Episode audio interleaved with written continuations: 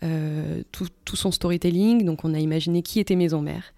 Maison Mère, c'est une femme qui a toujours vécu au quartier Montolon, qui a voulu voyager, qui a rencontré beaucoup de monde pendant ses voyages, oui voilà, fait beaucoup de rencontres, découvert des nouvelles cultures et qui a voulu ramener un petit peu tout ça dans son quartier Montolon et le partager avec ses voisins, avec ses artisans, ses commerçants du quartier.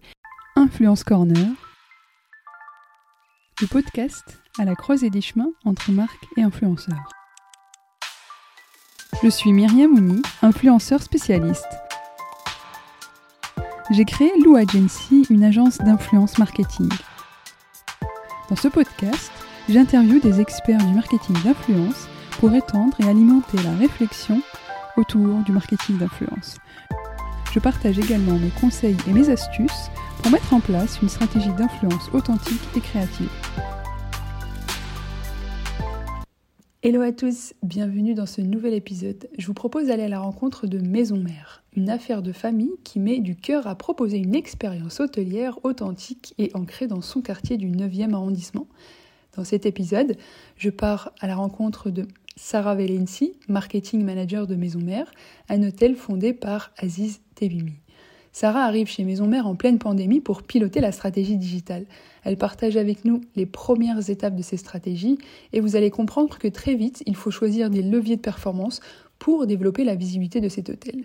Les équipes décident d'une part de se faire accompagner sur le volet presse et influence, mais aussi d'attirer du trafic en direct à travers une stratégie SEO.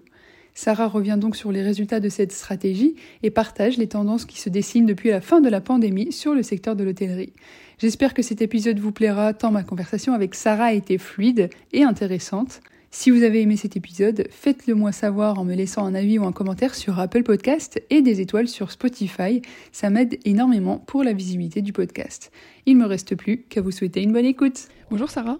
Bonjour Myriam. Merci beaucoup de me recevoir à Maison Mère, un superbe hôtel euh, à, Paris, euh, à la rue euh, Marie... Méran. Méran, oui. à la rue Méran.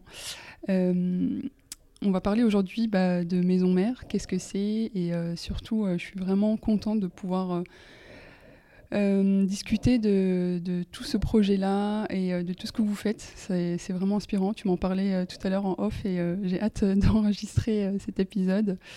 Est-ce que d'abord tu peux te présenter à nos auditeurs et auditrices, Sarah? Oui, bien sûr. Ben, déjà, je suis ravie de te recevoir dans notre maison parisienne, à Maison Mère. Euh, donc je m'appelle Sarah, euh, j'ai toujours voulu évoluer dans le monde du marketing et de la communication.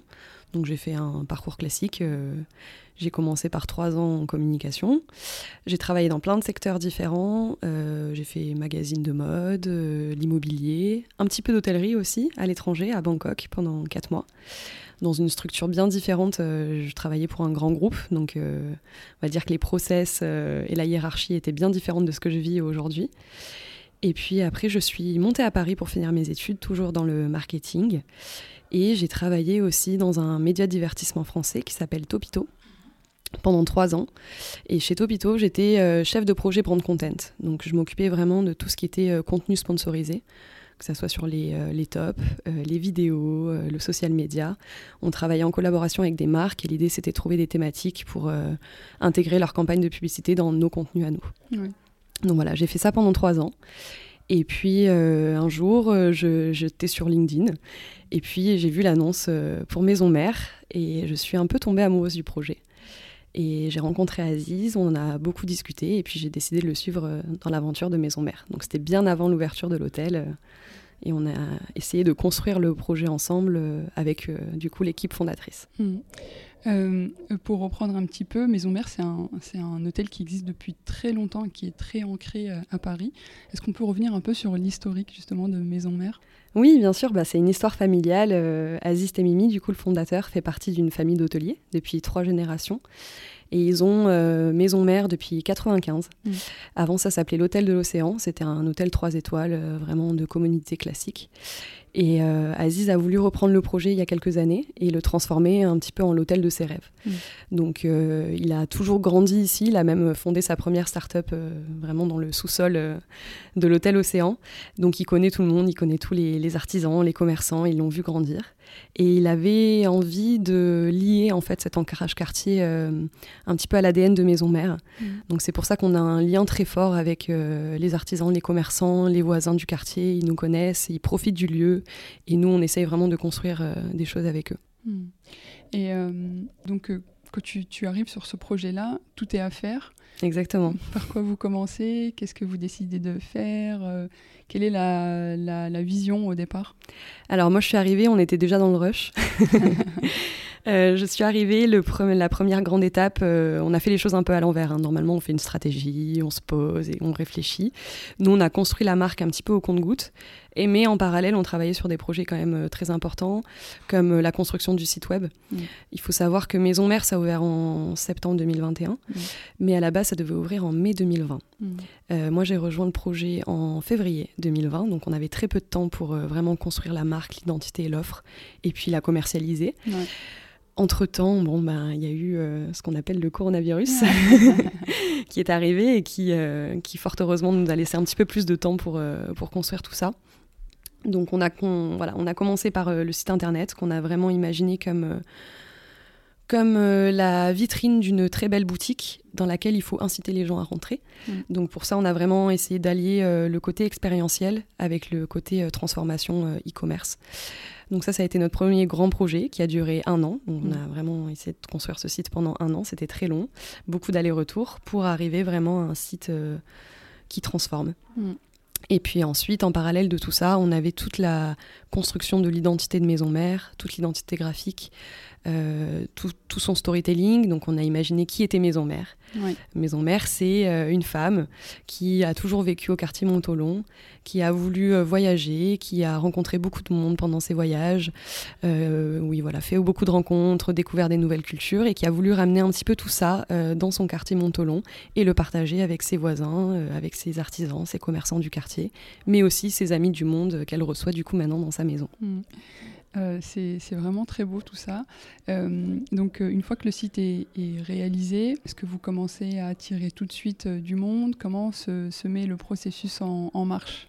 Alors le site a été lancé bien avant l'ouverture puisqu'on était toujours un petit peu en stand-by par rapport à quand on souhaitait ouvrir l'établissement. La crise sanitaire était encore là, c'était quand même une situation un peu instable, on ne savait pas si les touristes allaient revenir. Mmh. Donc Maison Mère, avant d'être un hôtel, ça a été un média. On a essayé vraiment de construire une communauté et euh, surtout de, parler de choses qui nous tiennent à cœur. Donc on a fait beaucoup d'articles sur le quartier, sur euh, des interviews de nos artisans, de nos commerçants, nos meilleures adresses à Paris. Mmh. Et tout ça, on le diffusait sur les réseaux sociaux et sur notre blog avant de commercialiser le site en tant que tel, en tant que vraiment euh, site, site d'hôtel en fait. Ça, c'était le site vitrine. Après, le blog existait déjà quand je suis arrivée. Mm. Euh, donc, on a commencé à faire des articles dès euh, janvier 2020, du coup. Et on a continué à alimenter le site, euh, à faire du référencement grâce à nos articles, etc. Construire une communauté sur les réseaux sociaux jusqu'à l'ouverture en septembre. Mm.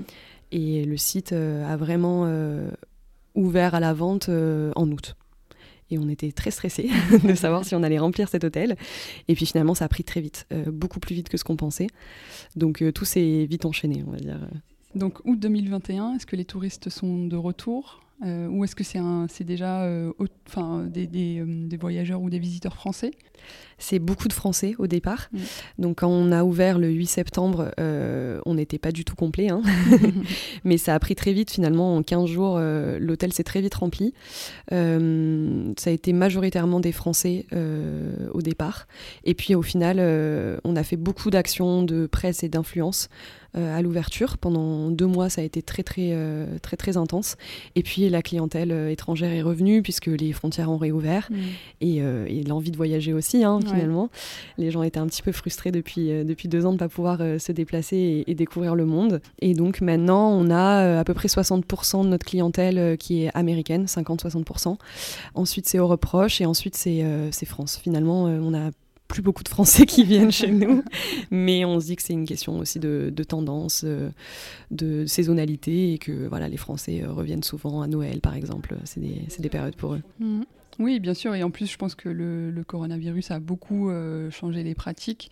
Euh, là où euh, avant on pouvait uniquement, enfin en tout cas en tant que Français, on pouvait voyager qu'en France. Donc du coup, il y avait ce flux-là qui, s'organisait en fonction du nord ou du sud. on avait envie de, visiter certaines régions.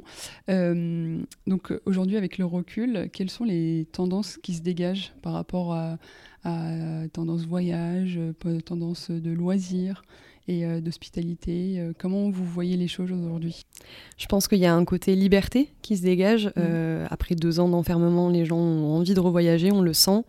on a un taux de remplissage assez énorme et ça ne désemplit pas. Et Paris est vraiment rempli de touristes en ce moment. Donc je pense que le sentiment de liberté et de redécouverte est très fort.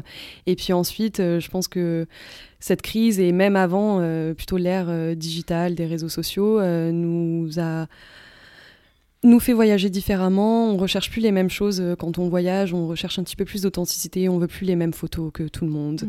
Euh, on veut plus, euh, voilà, le côté carte postale. On aimerait, on aime toucher à la vie locale. L'émergence des plateformes type Airbnb ont aussi poussé à tout ça. Les, les gens s'imprègnent vraiment de la vie locale lorsqu'ils voyagent. Ils vont dans le café du coin, ils vont faire leurs courses au supermarché. Et l'hôtellerie, petit à petit, propose des modèles un petit peu similaires avec un ancrage quartier voilà, une découverte de la vie plus authentique euh, de la ville et non pas euh, de tout ce qu'on veut montrer euh, pour Paris, par exemple, seulement la Tour Eiffel, les bateaux mouches. Ouais, c'est vrai les Français avec des, avec des bérets et des baguettes sous le bras. les, clichés qui persistent encore. Il y a aussi euh, peut-être quelque chose par rapport à la destination parisienne. Enfin, les gens peut-être reviennent souvent à Paris et que c'est une ville assez euh, mythique, connue. Euh, et, donc, du coup, peut-être que les gens, quand ils reviennent ou viennent pour la première fois, ont cette envie d'avoir ce, cet ancrage local. Alors je pense que le premier séjour, il est euh, à Paris, en tout cas, il est assez particulier. Je pense qu'on a, on a vraiment envie de faire euh, voilà, les, merveilles de Paris, les classiques, c'est logique, surtout quand on, vient de loin. On voit les, les, Américains, ils ont une vision de Paris qui est quand même hyper romancée et je pense qu'ils ont envie de toucher ça du doigt. Mais je pense qu'à partir du deuxième séjour, oui, on, a, on a envie quand même de toucher, de toucher à quelque chose de plus, de plus authentique, de plus local. Et donc ça passe par aussi euh, s'implanter dans un lieu un petit peu plus authentique et un mm. petit peu plus local, un petit peu plus proche de tout ce qui se passe autour. Euh, et d'expériences un petit peu plus inédites aussi. Euh, nous, on propose euh, des packages avec des, des, expériences un petit peu plus parisiennes, un karaoké avec le karaoké du coin. on a des mm. balades aussi en bateau-mouche, mais avec une structure un petit peu plus petite. Mm. Voilà, on propose des packages aussi pour découvrir le Paris authentique. et au-delà de, de l'hôtel, vous êtes aussi, enfin, c'est une galerie d'art euh, vivante, euh, cet hôtel. Euh, qu'est-ce que vous proposez en plus?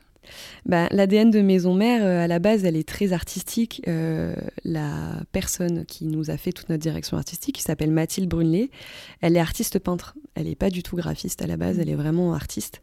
Et elle nous a peint à la main toute l'identité de Maison Mère, la mosaïque que tu as mmh. vue, je pense, euh, à l'entrée a été faite aussi à la main, sur mesure, par elle, et puis après développée en mosaïque. Toute notre identité est vraiment imprégné du domaine artistique, donc c'est quelque chose euh, qu'on voulait garder et c'est quelque chose qui nous tient à cœur aussi dans l'équipe. Et donc euh, on essaye euh, de renouveler en fait les expositions artistiques tous les six mois, on va dire six à huit mois. Donc l'idée c'est qu'on a un concept store qui se dégage en deux parties. On a une bibliothèque en bas au niveau du salon courbe, où là on expose en fait euh, des objets de petits créateurs, mmh. souvent made in France, qu'on source nous-mêmes, et tout est en dépôt-vente.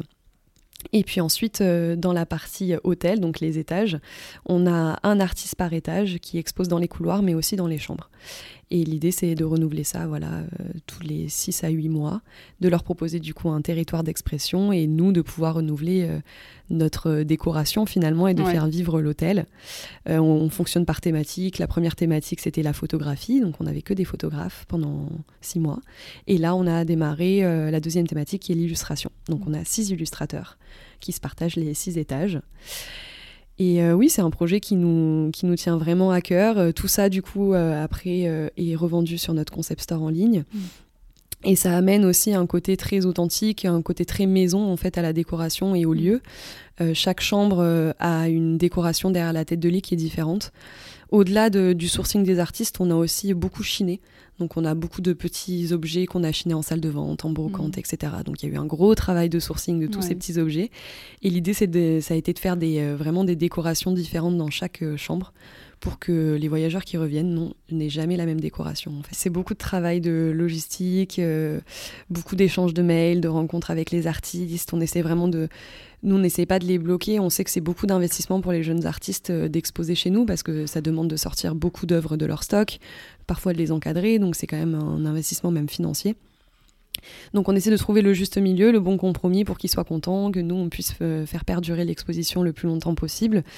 Et euh, voilà, donc c'est un travail qui nous prend à peu près trois mois de préparation à chaque fois. Et, euh, mais le jeu en vaut la chandelle parce qu'on est toujours ravis de, de, voir que les collaborations fonctionnent. Quand on fait le vernissage, on est très content de voir que les artistes sont contents aussi d'être mis en avant, de participer au projet Maison Mère et on espère pouvoir le développer pendant longtemps. Et c'est combien de personnes aujourd'hui Maison Mère? Maison mère, on est à peu près 30 euh, à 35. Bon, après, on est, on est shifté, hein, donc on, ne se voit jamais tous ensemble, sauf pendant les euh, team building. On essaie de faire un team building tous les 2-3 mois, où là, on essaie de réunir vraiment toute l'équipe. Et euh, le côté familial se retransmet aussi dans les valeurs qu'on donne à l'équipe et la culture d'entreprise. On n'a pas beaucoup de hiérarchie chez Maison Mère. Mm peu importe euh, voilà, son poste, on peut donner des idées, on peut essayer de faire améliorer euh, le concept euh, de jour en jour. Et on essaie vraiment de créer cet ADN de maison et de famille, même avec les gens qui travaillent avec nous. Oui, tu me parlais aussi de la liberté, de la créativité que tu as déjà en tant que professionnel marketing, ça doit être génial. Exactement, et arriver sur un projet comme ça où il y a vraiment tout à faire et on nous laisse carte blanche c'est hyper enrichissant. Mm. Et c'est ce qu'on essaie de transmettre à nos jeunes équipes aussi, mm. de leur laisser un, un espace de liberté pour pouvoir eux-mêmes s'exprimer, mettre leur pierre à l'édifice et puis euh, voilà, qu'ils laissent une partie de maison mère euh, pendant leur expérience, euh, enfin, qui, laissent une partie d'eux chez maison mère pendant leur expérience chez nous. Et aujourd'hui, toi, à ton niveau, quels sont les projets que tu mènes Quels sont les leviers que tu utilises Comment vous comment vous organisez un peu, bah, enfin, comment vous générez du trafic tout simplement? Alors maintenant que l'identité euh, et que l'offre est posée et que l'hôtel euh, fonctionne, euh, nous, notre objectif principal au marketing, c'est de ramener du trafic sur notre site web et de générer des, ventes en direct. Mmh. L'hôtellerie, c'est un des derniers secteurs où on a besoin d'une tierce partie pour se commercialiser. On pense à Booking, Expedia, même Staycation à plus petit niveau. Euh, alors que tous les autres secteurs euh, n'ont besoin que d'eux-mêmes finalement d'un site et puis ils vendent, euh, ils vendent leurs produits. L'hôtellerie, ça, a été un petit peu plus long. Nous, c'est vraiment notre cœur de métier, c'est ce qu'on essaie de faire au quotidien. C'est pour ça que même si on n'a qu'un seul hôtel pour le moment, on est très staffé au marketing. Mm. Parce qu'on essaye vraiment de, de, ramener le plus de, possible, le plus de personnes possible en direct. Donc pour ça, on travaille beaucoup de leviers différents. On a les réseaux sociaux, évidemment, l'influence, la presse, le SEO beaucoup, des campagnes aussi euh, de SEM, campagne AdWords, campagne euh, Facebook et Instagram en paid. Voilà, on active tout ça. On, a très peu de budget, on a 500 euros par mois, même pas. Ah voilà, donc c'est très serré, mais euh, on essaie de placer nos billes vraiment au bon endroit, au bon moment. Quand on voit que ça fonctionne pas, on arrête, on fait autre chose, etc. etc. Euh, donc voilà, c'est le travail quotidien du, marketing, c'est d'essayer de ramener le plus possible de personnes sur notre site internet et qui réservent les chambres en direct. Et euh, tu as parlé beaucoup de, presse, d'influence, social media aussi. Euh, à ce niveau-là, qu'est-ce que vous avez mis en place? Est-ce que tu peux nous raconter le, la campagne que vous avez faite pour le lancement? Bien sûr. Comment elle s'est passée? Euh, Quelles sont les retombées peut-être? On était accompagné par une agence de presse pour le lancement. Euh, je ne sais pas si je vais citer. Euh, oui, tu peux. 14 septembre, avec euh, Emmanuel notamment, Gilardo, qui nous a beaucoup accompagnés pendant longtemps. Et l'idée, ça a été quand même de taper un petit peu fort. Mm. Ils ont été très réactifs. On a eu beaucoup, beaucoup de parutions presse. Je pense qu'en trois mois, on a eu une cinquantaine de parutions presse. dans le monde, mm. ce qui nous a permis quand même de toucher un rayonnement un peu international. Et puis euh, sur l'influence aussi, on a, a reçu euh, à peu près 3 à 4 influenceurs par semaine pendant les 3 mois d'ouverture. Mmh. Et l'idée, voilà, c'était de faire connaître Maison Mère sur les réseaux, par, la, par le biais de la presse. Et puis maintenant, on est indépendant sur la partie RP et influence. On mmh. traite les demandes entrantes, on va sourcer nous-mêmes les influenceurs avec qui on souhaite collaborer. Et puis, on s'occupe, on s'occupe nous-mêmes voilà, de, de, cette collaboration, de les accueillir, mmh. de, de, suivre les retombées, etc. Et quel est le but recherché euh, à travers l'influence, le type de profil que vous avez envie d'inviter euh alors des profils qui nous ressemblent forcément. Euh, on fait très, nous on est très business oriented, donc mmh. même si quelqu'un a un très joli feed et qu'il dégage, voilà quelque chose de très esthétique. Euh, on va pas vraiment s'arrêter à ça. On regarde beaucoup les performances, on regarde euh, surtout l'audience, mm. si elle correspond à notre cible, à notre cible d'acheteurs, et mm. pas que à notre cible euh, voilà, qui pourrait aimer Maison Mère, mais sans, la, sans consommer l'hôtel. Donc on est, on, est, on est très méticuleux par rapport à ça. On regarde le taux d'engagement, on regarde voilà l'audience, d'où viennent, d'où vient du coup l'audience de l'influenceur. On essaie de travailler beaucoup à l'international. Mm. On a reçu beaucoup d'influenceurs d'Europe, donc que ça soit euh, du Royaume-Uni, euh, que ça soit euh, Espagne, Portugal, des États-Unis, du Canada, un petit peu du Mexique. On commence à avoir un petit peu d'Asie aussi. L'idée, c'est de sourcer des influenceurs qui correspondent au marché qu'on veut cibler aussi, en, commercialement parlant, et qui sont des marchés porteurs, on le sait, pour l'hôtellerie à Paris. Mm. Voilà, on travaille étroitement avec le service commercial qui nous, euh, voilà, qui nous guide sur les potentiels marchés à activer. Et nous, du coup, on va chercher et de la presse et de l'influence dans ces marchés-là. Tu disais aussi que bah, vous sourcez aussi les influenceurs en fonction des, des marchés les plus porteurs. Comment s'organise, euh, si tu peux nous raconter, comment s'organise euh, une invitation d'un créateur de contenu influenceur américain, par exemple? Nous, on rémunère pas euh, pour les collaborations, on n'a pas de budget alloué à ça, donc euh, c'est vraiment de l'échange. C'est-à-dire que s'ils prévoient de venir à Paris, notamment pour les Fashion Week, il y a beaucoup d'influenceurs qui viennent à Paris, mm. euh, on leur propose de les inviter à l'hôtel, et puis en échange de, d'un certain nombre de posts ou de stories sur, sur les réseaux. Donc c'est bien identifié en amont, même si derrière il y a... Euh, juste de la dotation et euh, de offrir. Oui, on cadre quand même un petit peu euh, mm. le partenariat parce qu'on a eu quelques mauvaises surprises quand même, ce qui est logique hein, quand c'est de l'échange. mais nous, c'est quand même c'est une ressource importante pour nous. La nuit d'hôtel, quand elle n'est pas louée, voilà, c'est un manque à gagner. Donc il faut quand même que ça soit rentable. on est voilà, on, sait que l'influence est difficile à mesurer, mais on est très méticuleux sur le ROI mm. de tout ce qu'on fait, de tous les leviers qu'on active, parce qu'on a très peu de budget mm. et que voilà, on est en lancement, donc euh, on a, on n'est pas Rothschild encore, donc il faut vraiment qu'on fasse attention. Donc voilà, généralement on cadre le partenariat, bon gentiment, mais en demandant voilà, euh, nous généralement pour une nuitée on fonctionne sur un temps de story, temps de post ou un réel, etc. Est-ce que mm. ça te convient? Oui, ça me convient. Bon bah on est ravi de t'accueillir et voilà, on les accueille euh, comme tous nos invités. Notre, euh, notre accueil, il est déjà très très personnalisé, il est même hyper personnalisé même pour nos invités euh, classiques entre guillemets. Donc on fait pas beaucoup plus pour les influenceurs. donc généralement quand on arrive, tous nos invités ont la boisson d'accueil, ils ont les petites serviettes au shibori pour se rafraîchir. Quand ils arrivent en chambre, Grâce à un formulaire qu'ils ont rempli en amont, on connaît leur couleur de fleurs préférée, s'ils sont plutôt sucrés ou salés, et leur température de confort. Mm. Donc ils ont euh, disposé sur le lit un joli tote bag euh, maison mère, le petit mot de bienvenue qui, euh, on va dire, résume un petit peu toute la personnalisation qu'on a pu avoir sur eux, mm. la fleur fraîche de la couleur de leur choix, le petit biscuit sucré ou salé, etc. etc. De quoi, enfin, c'est mémorable. Ben, on essaie de laisser déjà des bons souvenirs à nos invités, euh, quels qu'ils soient. Et, je trouve ça intéressant que tu dises euh, que les invitations euh, influenceurs restent authentiques dans le sens où ils ont un vrai, un vrai, une vraie vision de ce qu'est la personnalisation. Ça veut dire que c'est pas parce que c'est eux qu'ils ont droit à un privilège particulier. C'est vraiment en fait ce que vous faites avec tous vos clients. Oui, c'est exactement ça. On se dit que ils vont partager leur expérience. Il faut que leur, leur expérience, celle qu'ils vivent, mm. soit la même que ceux qui vont réserver euh, par la suite. On ne veut pas de mauvaises surprises. Euh, donc euh, voilà, ils, filment la chambre, l'arrivée avec le petit mot, etc. C'est ce que mm. tout le monde va avoir. Il n'y a pas de bouteille de champagne en plus. Bon, ça arrive de temps en temps, mais c'est quand même assez rare parce qu'on veut que l'expérience qu'ils retransmettent à leur audience et leur communauté soit la plus authentique possible mm. par rapport à ce que nous, on offre. Ouais, J'imagine aussi, euh, par exemple, quelqu'un qui regarde une story avec cette personnalisation, euh, qui peut se dire ah bah tiens euh, un petit traitement de faveur, mais finalement non en fait, parce que si si jamais cette personne vient à Maison Mère, elle aura le même le, même accueil. Exactement, on communique assez peu, on va dire, à notre clientèle le côté hyper personnalisation en amont du séjour. En tout cas, on le communique assez peu parce que pour nous c'est vraiment la petite touche en plus. Mmh qui peut les faire revenir et qui peut vraiment les toucher euh, dans l'émotion. Mm. Euh, donc euh, voilà, c'est pas affiché partout qu'on fait ça. C'est un gros effort de nos équipes. On a quand même deux personnes qui sont vraiment attitrées à ça et qui font ça toute la journée, la personnalisation des clients. parce que bon, plus les gens reviennent, mm. plus on récolte des informations sur eux. notre, notre personnel discute beaucoup, nos maîtres de maison discutent beaucoup avec les clients et à chaque fois ils notent.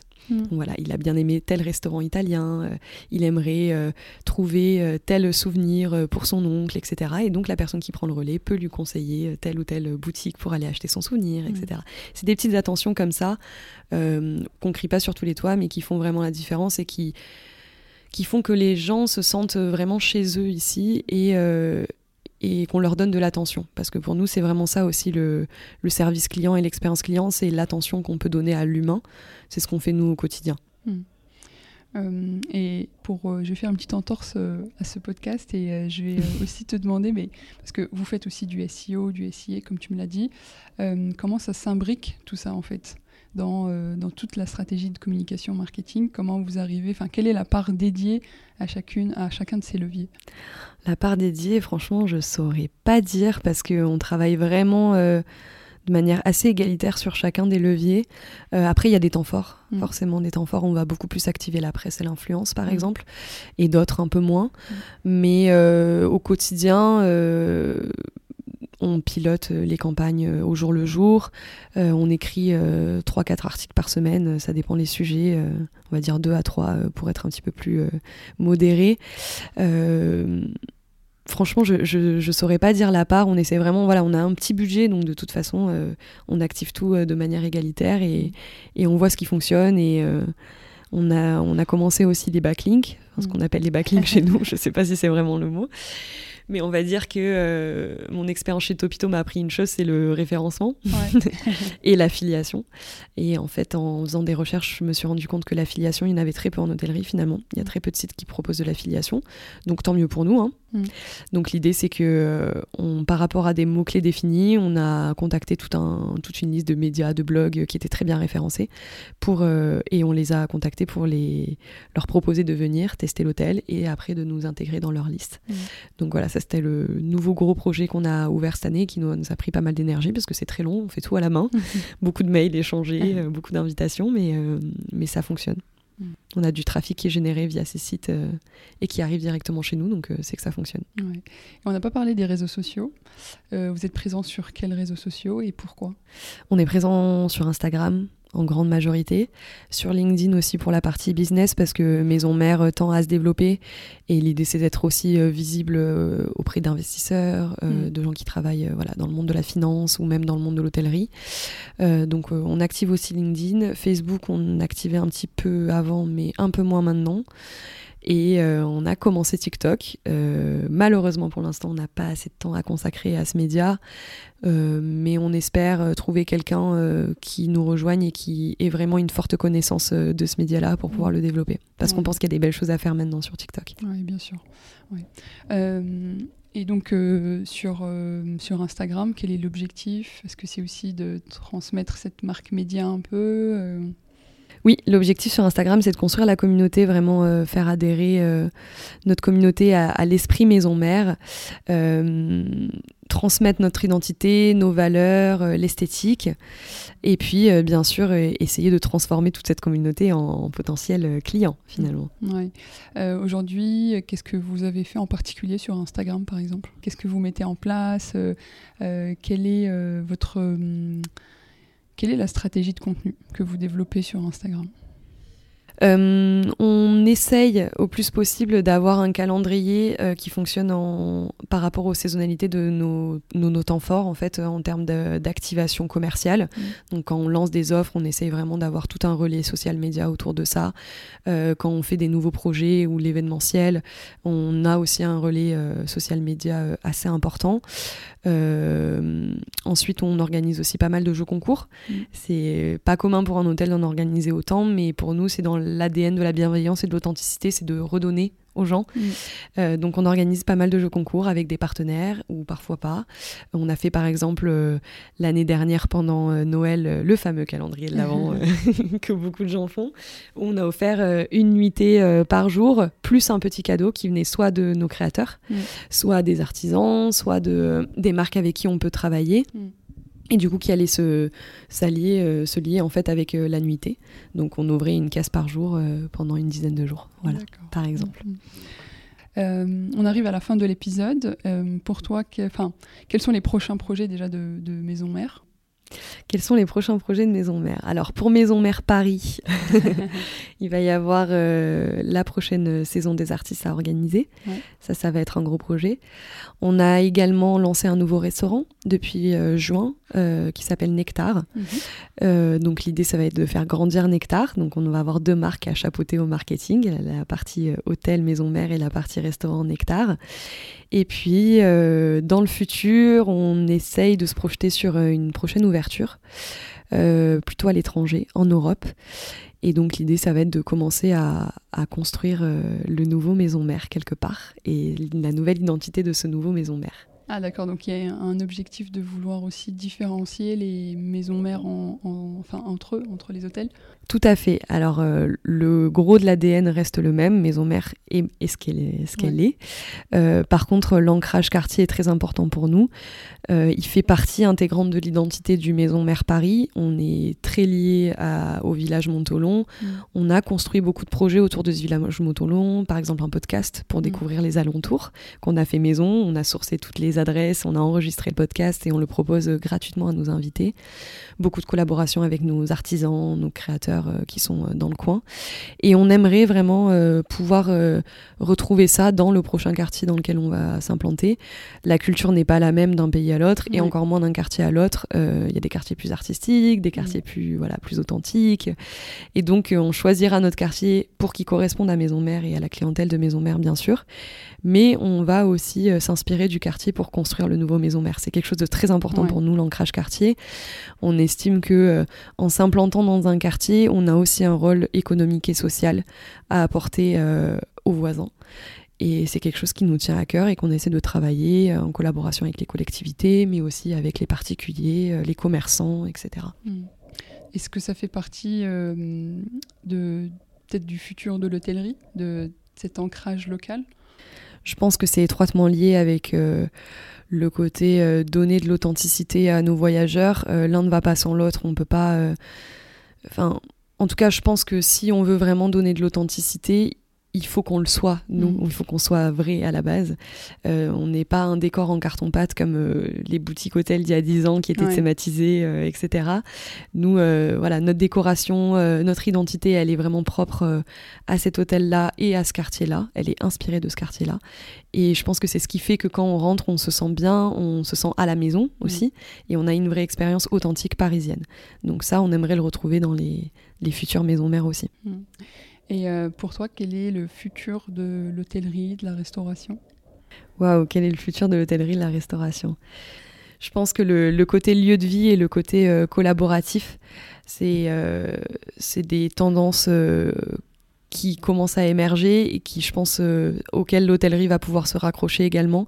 Le côté lieu hybride aussi, un lieu euh, où on peut rester pendant deux jours, mais aussi on peut rester pendant un mois si jamais on a euh, un projet à faire dans telle ou telle ville. on l'a vu avec les digital nomades qui s'installent un petit peu partout. je pense que le côté lieu multi-outlet et multi-lieu de vie, mm.